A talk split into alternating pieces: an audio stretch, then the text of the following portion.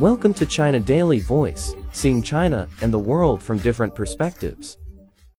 Eating ultra-processed foods for more than 20% of your daily calorie intake every day could set you on the road to cognitive decline, a new study revealed. We all know eating ultra-processed foods that make our lives easier such as prepackaged soups, sauces, frozen pizza, and ready-to-eat meals isn't good for our health. Nor is gobbling up all the pleasure foods that we love so much, hot dogs, sausages, burgers, french fries, sodas, cookies, cakes, candies, donuts, and ice cream, to name just a few. Studies have found they can raise our risk of obesity, heart and circulation problems, diabetes, and cancer. They may even shorten our lives.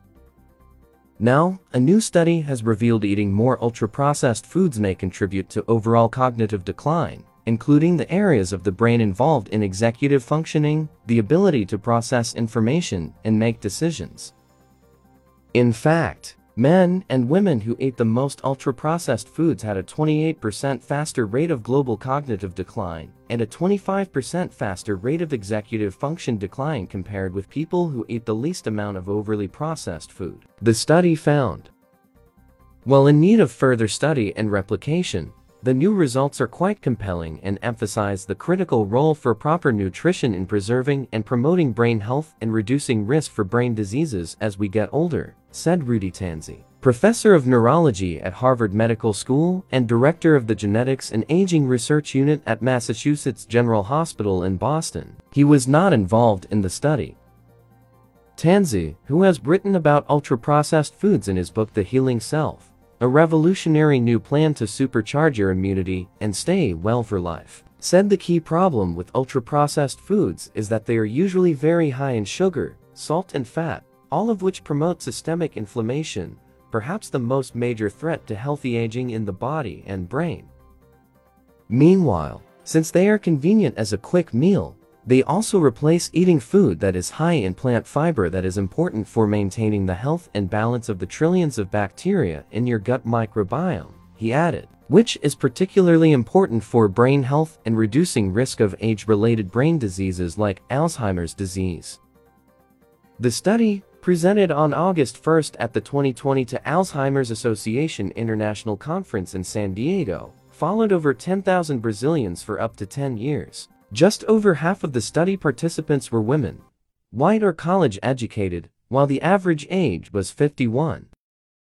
Cognitive testing, which included immediate and delayed word recall, word recognition and verbal fluency were performed at the beginning and end of the study, and participants were asked about their diet.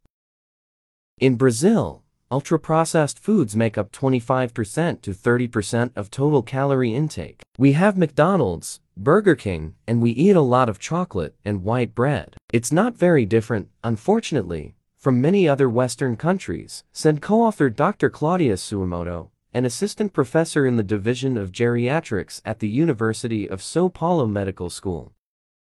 58% of the calories consumed by United States citizens 56.8% of the calories consumed by British citizens and 48% of the calories consumed by Canadians come from ultra-processed foods, Suemoto said.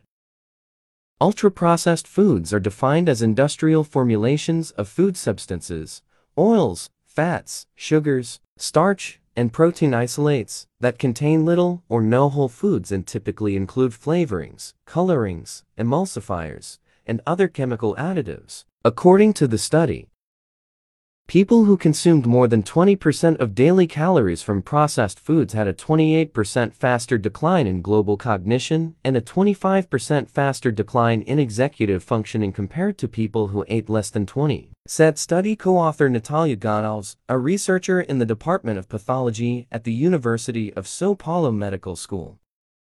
For a person who eats 2,000 calories a day, 20% would equal 400 or more calories, for comparison. A small order of fries and regular cheeseburger from McDonald's contains a total of 530 calories.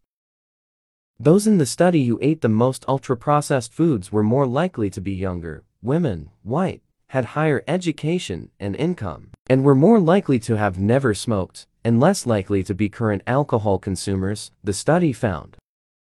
People need to know they should cook more and prepare their own food from scratch. I know. We say we don't have time, but it really doesn't take that much time, Suemoto said. And it's worth it because you're going to protect your heart and guard your brain from dementia or Alzheimer's disease, she added. That's the take-home message. Stop buying things that are super processed. That's all for today. For more news and analysis, buy the paper. Until next time.